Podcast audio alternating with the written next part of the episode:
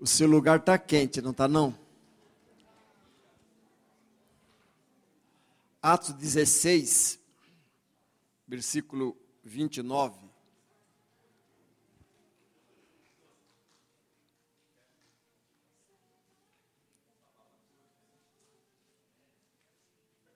Atos 16, 29 até o 33.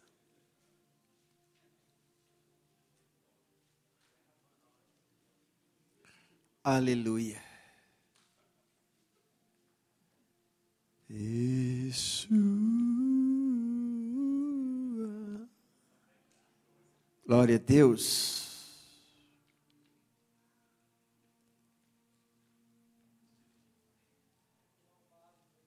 Amém. Jesus está aqui. Ele disse: Onde houver dois ou três reunidos em meu nome, eu estarei entre eles.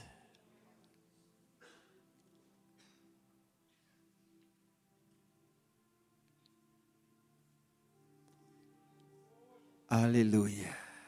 Feche os seus olhos. Sinta Ele tocar em você.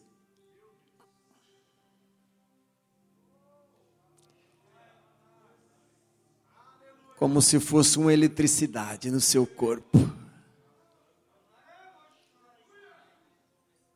O you go destepuia clast. Eu ia have som meu pai. I was foreign choose many. I was crying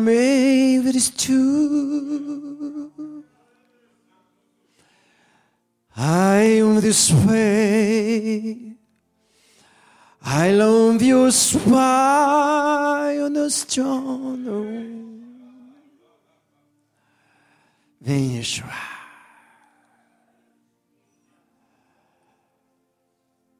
Alguns milagres já estão acontecendo. Alguma coisa está acontecendo na tua vida. Ele está aqui, o cheiroso está aqui.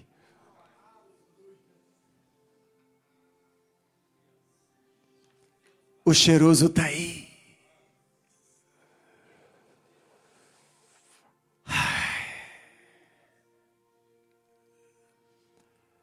I call space to joy. O Hebrews knife. Jesus. Toca na veste dele agora, toca. Toca no seu manto. Faz como a mulher do fluxo de sangue. Nada o impediu ela de ir até lá, nem os discípulos nem a religiosidade, nem os políticos, ninguém. Mas ela dizia dentro dela: se eu apenas tocar em sua veste. Tira a virtude de Jesus agora, tira, ele está aí. Tira a virtude dele. Toca nele.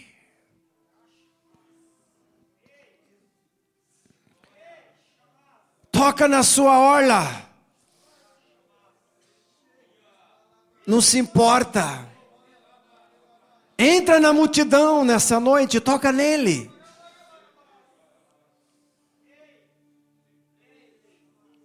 Agent. O spiritual, o leis to pure, one mighty days. Enough Jesus. Você que está em casa, toca na orla dele. Toca nele, toca.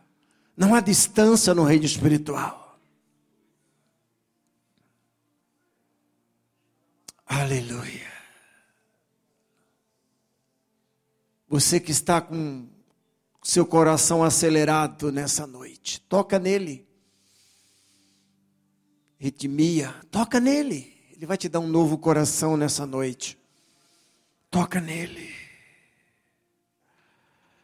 Atos 16, 29 diz assim: então o carcereiro, tendo pedido uma luz, ele estava nas trevas porque ele precisou de luz. Ele não mandou acender nenhuma vela, mas ele disse pedindo uma luz. Entrou precipitadamente, trêmulo, prostou-se diante de Paulo e Silas. Depois, trazendo-os para fora, disse: Senhores, que devo fazer para ser salvo? Respondeu-lhe: Crê no Senhor Jesus, será salvo tu e tua casa, tua família e lhe pregaram a palavra de Deus e a todos de sua casa. O Evangelho é um conjunto de verdade que salva e liberta o homem. Naquela mesma hora da noite, cuidando deles, lavou-lhe aos vergões ou as feridas dos açoites, e a seguir foi ele batizado e todos os seus, e todos os seus de sua casa. Toda tarde, entre 10 para 5, 5 horas, eu vou até a creche pregar o, pegar o neto, o doutor Leonardo. E ele aprendeu a gostar de moto, de carro, de ônibus, ele, ele ama essas coisas. Mas ele nunca vai ter moto. Ele vai ter um belo carro, mas moto não. Moto é duas rodas, né? O perigo é maior. E aí, quando eu coloquei ele no carro, ele viu uma moto lá do outro lado. Aí eu saí com o carro, ele começou a chorar, vovô moto, vovô moto. E ele chorou, se rebelou contra mim, ficou brabo, porque eu não, não peguei ele, eu não levei até para ele ver a moto. Fui para casa, chegou chorando, e a avó melada, falou: Vamos lá então, põe ele no carro de volta. Eu falei: Não, não, mas acabei colocando. Vamos dar uma volta. Aí demos uma volta. Aí no meio do caminho ela acalmou. Vovô, vovô. Aí voltamos, acalmou, aí peguei ele, depois dei uma subidinha até lá em cima na rua, por hábito, ficar lá um pouquinho no ponto. apanhou no colo o vovô, abraçando. Aí o Espírito Santo falou: Filho, quando meu filho estava aqui na terra, ele disse o seguinte: aquele que não se tornar uma criança, aquele que não ter atitude de uma criança, não herdará o reino dos céus.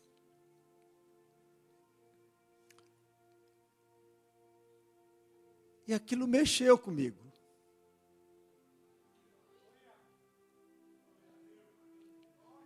Falei, Senhor, eu não estou sendo uma criança? Eu não estou tendo atitude de criança? Falou, não, filho, algumas vezes não. Aí você precisa ter a atitude de uma criança. Senão você não herdará o reino dos céus. Se eu pegar o, o José Martins, meu, meu neto na fé, minha filha também está aqui, a, a na fé. Estou cheio de neto por aí já. Bisneto, tataraneto. Estou tão velho assim, não.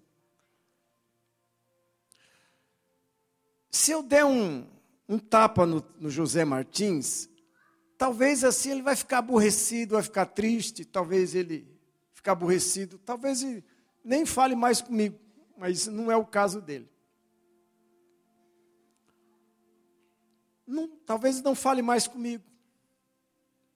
Talvez fique um ano, dois anos, quem sabe para ele cair em si e me perdoar.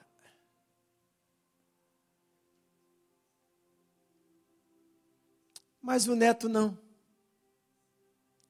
Imediatamente caiu no meu colo, vovô, bobô, brincou, falou.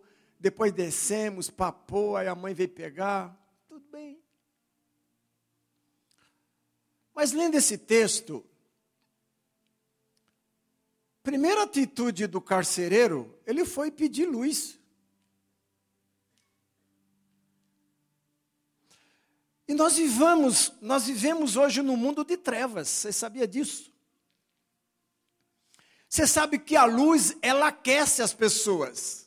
Uma vez eu fui numa, numa granja aqui dos amados, nós fomos evangelizá-los, estava passando por um problema muito difícil na família, na família, os filhos, uma história que eu não vou me abrir aqui para falar, mas eu não posso falar os nomes. Mas ele vinha pensamento na mente dele que aquele filho que ele que tinha nascido, ele não queria, não desejava ver aquele filho. Ele já tinha duas, duas crianças, não queria mais aquele filho. Começou a vir um pensamento na mente daquele homem que ele precisava matar aquela criança e, e a mãe. Aí nós soube, sabemos da situação, fomos lá, conversamos, oramos, e eles estão vindo para a igreja. Graças a Deus por isso. Estavam nas trevas, precisava de luz. E Jesus disse: Eu sou a luz do mundo. Aquele que me segue não vai andar em trevas. E esse carcereiro, ele estava em trevas. Que ele pede luz.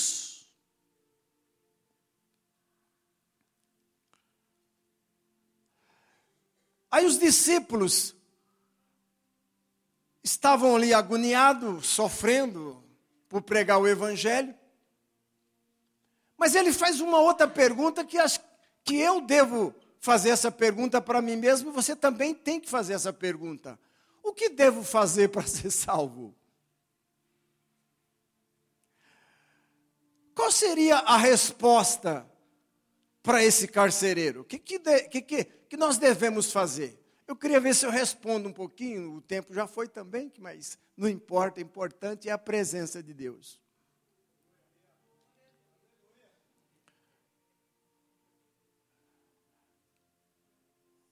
creia no Senhor Jesus, será salvo tu e a tua, tua casa.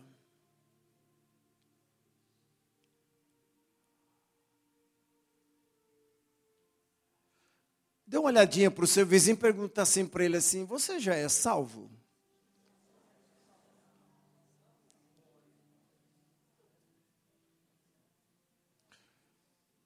Então, aguarde que toda a sua família também será alcançada. Porque tem promessa aqui. Ontem a minha mamãe fez 98 anos, está lúcida, um pouquinho esquecida. Mas você sabe o que ela fala para mim quando eu estava indo lá? Agora deu uma paradinha, mas nós vamos em breve voltar lá. Quando a gente está na mesa sentada, ela diz assim: Filho, o que vale a pena nessa vida, meu filho, é comer bem. Coma bem, meu filho. Aí depois ela fala: Olha aqui para mim, meu filho. E a outra coisa que vale a pena nessa vida é ganhar alma para Jesus.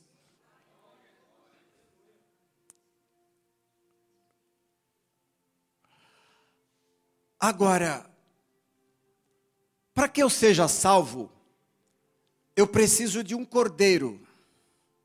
Eu preciso de um salvador. Você já tem um salvador?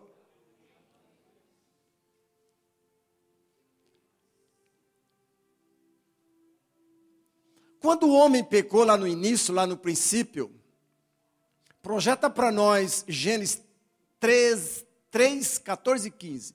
Gênesis 3, 14 e 15. Gênesis 3, 14 e 15. Então o Senhor Deus disse à serpente: Visto que isto fizeste, maldita entre todos os animais domésticos e o, és entre todos os animais salváticos, rastejarás sobre o teu ventre e comerás pó. Quem, quem foi feito de pó, levante a mão. Olha lá. A serpente vai se alimentar de pó. Comerá o pó todos os dias da sua vida.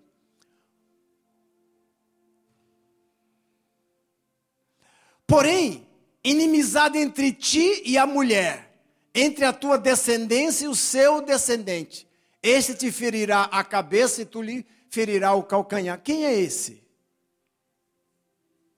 Esse é Jesus.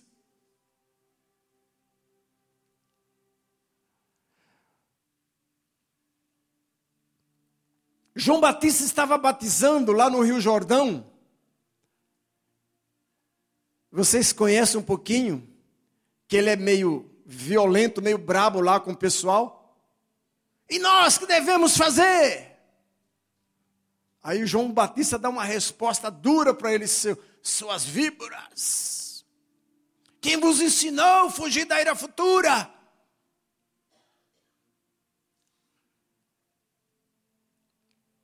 Aí de repente, a água começou a mexer.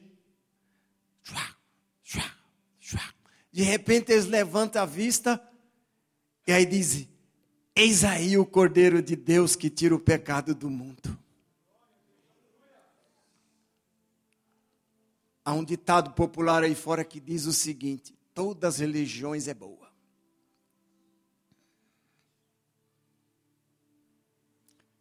Todos os caminhos levam a Deus.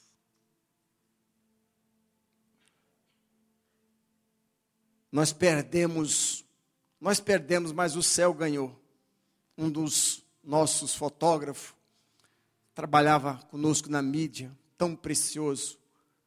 Fizemos o velório dele. Quantas pessoas, quanta gente. Me emocionei tanto tantas pessoas, tantas flores. Mas aí eu citei aquele versículo de provérbio que diz: todo o caminho que parece perfeito ao homem leva ele para a morte.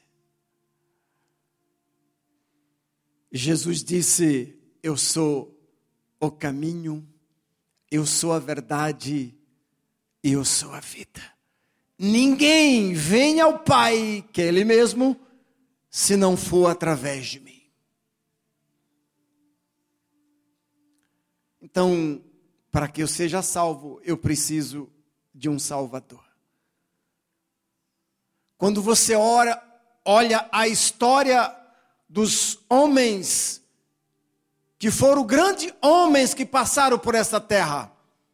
E ninguém se comparou ao homem Jesus. Ninguém se compara. Nem Buda, nem José Smith, nem Russell, nem Maomé e tantos outros que passaram. Mas se você for no túmulo de Jesus, está escrito apenas três dias. Ele está vivo, ele ressuscitou, ele não está lá. Mas se você for ver a história desses homens, você vai ver que ele deve estar numa caixinha de fósforo, o pó, ou seus ossos em algum lugar. Mas Jesus não. Eu preciso de um cordeiro. O que eu devo fazer para ser salvo? Eu preciso de um cordeiro. Em João, em João 3, Bastante conhecido esse texto. Um homem chamado Nicodemos chega para Jesus à noite. Eu acho que ele estava com vergonha de ir durante o dia. Talvez alguém falar, ó, oh, mais um Bíblia aí, ó. Olha aí mais um desodorante. Olha aí mais um fanático. Mas a Bíblia diz que ele foi de noite. Talvez ele ficou envergonhado. Mas ele reconhecia que Jesus veio de Deus. Ele fez uma outra pergunta que eu devo fazer, que você deve fazer. Mestre, eu sei que o Senhor veio de Deus. Porque as coisas que o Senhor faz é porque o Senhor veio de Deus. Eu sei disso. Eu sou religioso. Eu sou alguém famoso. Mas eu sei que o Senhor veio de Deus. O que eu devo fazer para herdar o reino do céu. Jesus disse para ele: Olha, Nicodemos, na verdade, eu vos digo, se você não nascer de novo, você não verá o reino de Deus. Você quer ser salvo? Você precisa mudar de partido.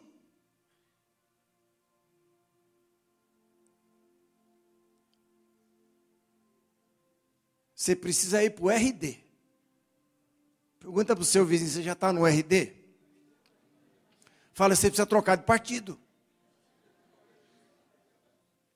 RD, Reino de Deus.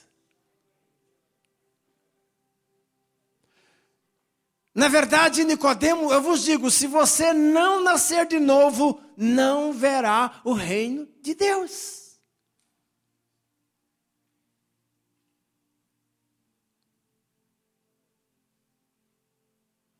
Você sabe que às vezes eu tenho um pouquinho de dificuldade para entender algumas pessoas, porque eu não sou psicólogo, não sou psiquiatra, eu tenho o Espírito Santo. Talvez alguns psicólogos ele possa aplicar a ciência, aquilo que ele aprendeu, mas ele não pode penetrar lá dentro do homem ou da mulher para conhecê-la. Ele só aquilo que fala e aquilo que ele estudou.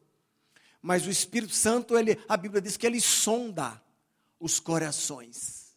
Ele sonda as pessoas.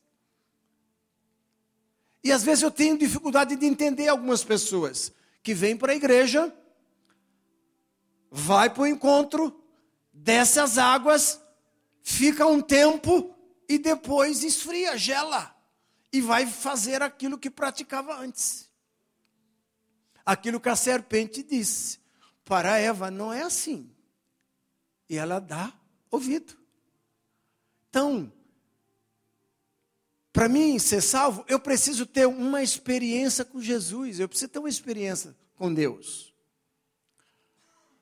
Lá em Lucas capítulo 19, a Bíblia conta a história de um homem chamado Zaqueu. A Bíblia diz que Jesus o viu. Em uma árvore. E é tão interessante você memorizar, quando você conhecer alguém, memorizar o nome daquela pessoa, porque é tão importante chamar ela pelo nome. Eu tenho algumas dificuldades. É muito nomes aqui. Aí Jesus chegou e falou: Zaqueu, desce aí e depressa, porque hoje convém posar na sua casa. Pensou? O que fazer para ter Jesus em casa? Ô Clarice. O que, que eu preciso fazer para ter Jesus na minha casa? Eu preciso ter uma ampla visão quem é Ele. Não é? Desce daí, Zaqueu. Hoje convém posar na sua casa. E ele vai. Só que as pessoas que estavam seguindo Jesus e o grupo que estava ali não gostaram da atitude de Jesus, porque Jesus é amor. Deus é amor. E aí, ele chega para Jesus e depois fala: Mestre, se porventura eu roubei, se eu defraudei alguém, eu devolvo quatro vezes mais. Quem é que faz isso se não ter tido uma experiência do novo nascimento? Quem não teve uma experiência do novo nascimento jamais vai devolver quatro vezes mais, vai para si mesmo. Mesmo famoso, ele teve uma experiência do novo nascimento. A minha pergunta nessa noite é: você teve essa experiência do novo nascimento? Você está pronto esperando Jesus voltar? Ou você vai recuar? Ou você é daqueles que retrocedem?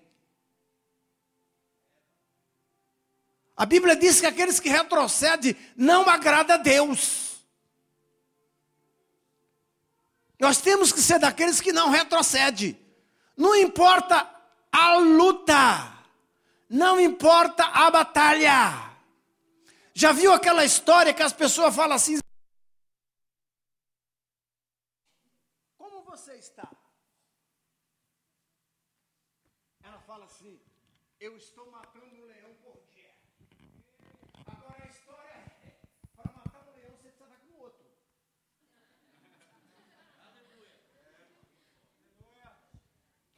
E quem é o seu leão? É o leão da tribo de Judá? É a raiz de Davi?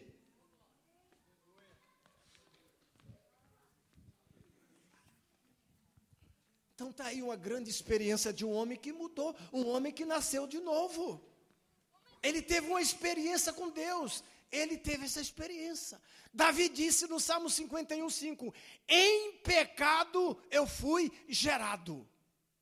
Por que eu tenho que nascer de novo? Porque o meu primeiro nascimento foi errado. Eu nasci em Adão. Eu sou cópia de Adão.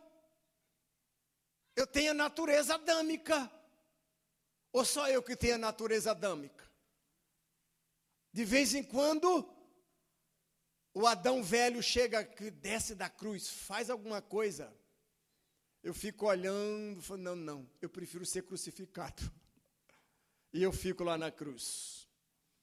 Às vezes meio brabo, mas eu fico na cruz, eu não desço. Então, eu preciso ter essa experiência do novo nascimento. E se você ainda não nasceu de novo, você precisa nascer. Você nasceu do pai e da mãe, sangue e carne. Você precisa ter essa experiência com Deus. Você precisa nascer da água e do espírito. Você precisa nascer da palavra. Foi isso que Silas e Paulo falaram. Olha, creia no Senhor Jesus, será salvo tu e a casa, e tua casa. Em seguida falou, pregar, a Bíblia diz que eles pregaram a palavra para eles. E depois o que, é que acontece? Toda a sua família foram batizados. E Paulo ainda teve o privilégio com Sila de ser feito um curativo depois na casa dos irmãos.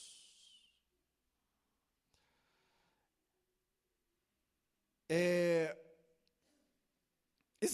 Ezequiel 36, 25. Acho que eu vou fechar aqui e vamos orar. Ezequiel 36, 25 a 27. Olha o que diz a Bíblia. Então aspergirei água pura sobre vós, ficareis purificados de todas as vossas imundícies, e todos os vossos ídolos vos purificarei. Darei, vo, vós coração novo, porei dentro de vós o espírito novo, tirarei de vós o coração de pedra, e vos darei um coração de carne. 27. Porém, dentro de vós o meu espírito, letra maiúscula, e farei que andeis nos meus estatutos, guardeis os meus juízos e observais. Diga para o seu irmão assim: você precisa ter um transplante de coração. Diga, se você não ter esse transplante, você não nasce de novo. Eu preciso de um novo coração. Eu preciso de algo novo dentro de mim. Tirei o coração de pedra e colocarei um coração novo. Você sabe que quem nasce de novo e quem faz esse transplante de coração recebe um coração novo da parte do céu, do fabricante começa a dar frutos. Sabia disso?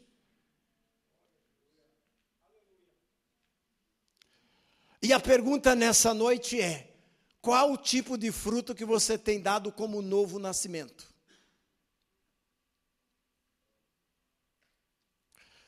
Eu gosto, já falei isso, vou repetir, eu gosto muito de maçã. Maçã gala, docinha.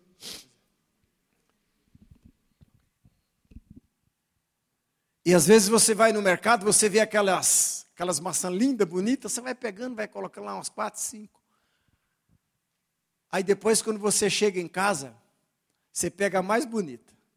Não, eu vou comer a mais bonita. Você dá uma lavadinha. Quando você corta no meio, ela está podre. Que fruto. A aparência é muito linda. Mas por dentro está podre. Essa é uma pergunta: que tipo de fruto eu tenho dado? Como novo homem, como nova mulher.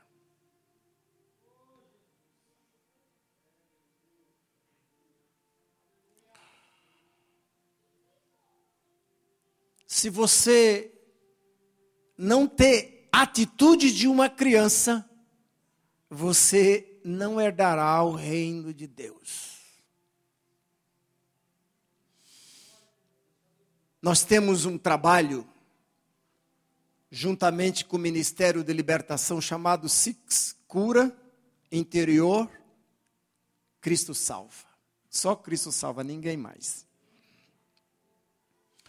Praticamente todos os dias nós ministramos com pessoas.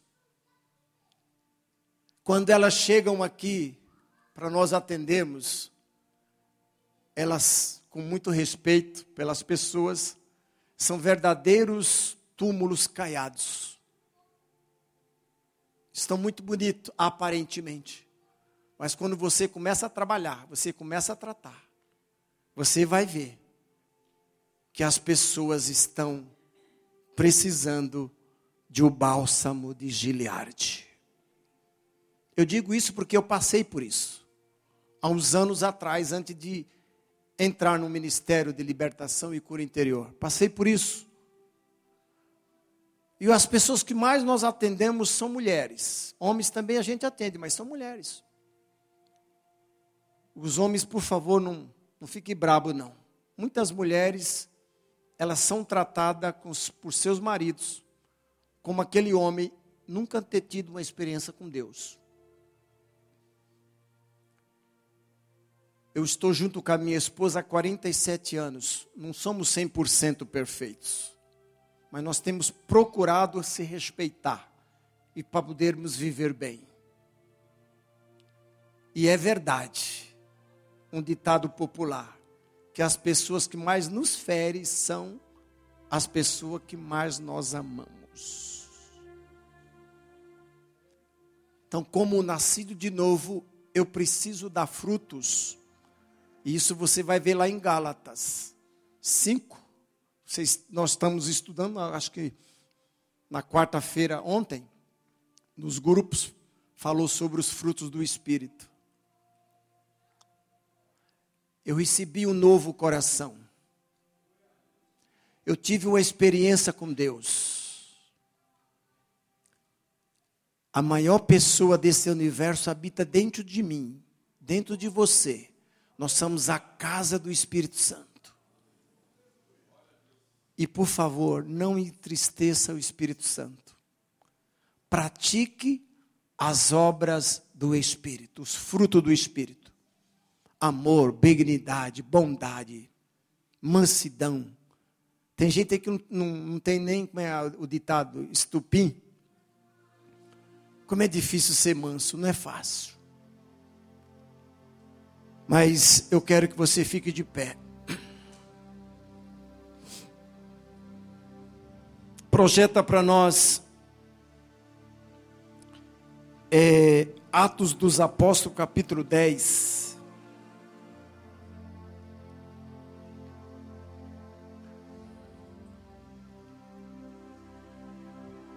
Atos capítulo 10, 37.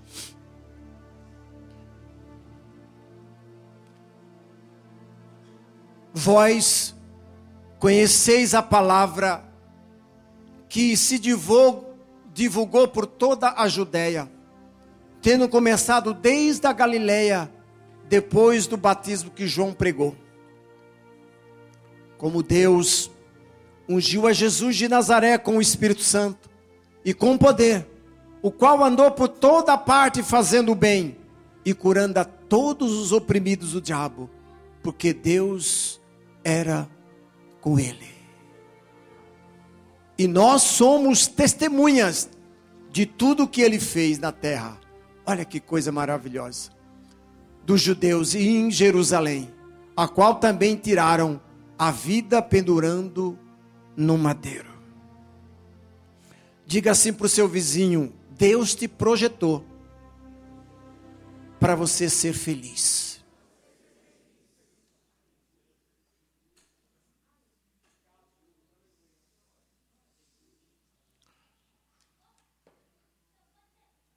Fidelidade, felicidade não se acha na farmácia. Chega lá na Drogazil, né? Ou em outra farmácia. Tem uma irmã aqui, farmacêutica.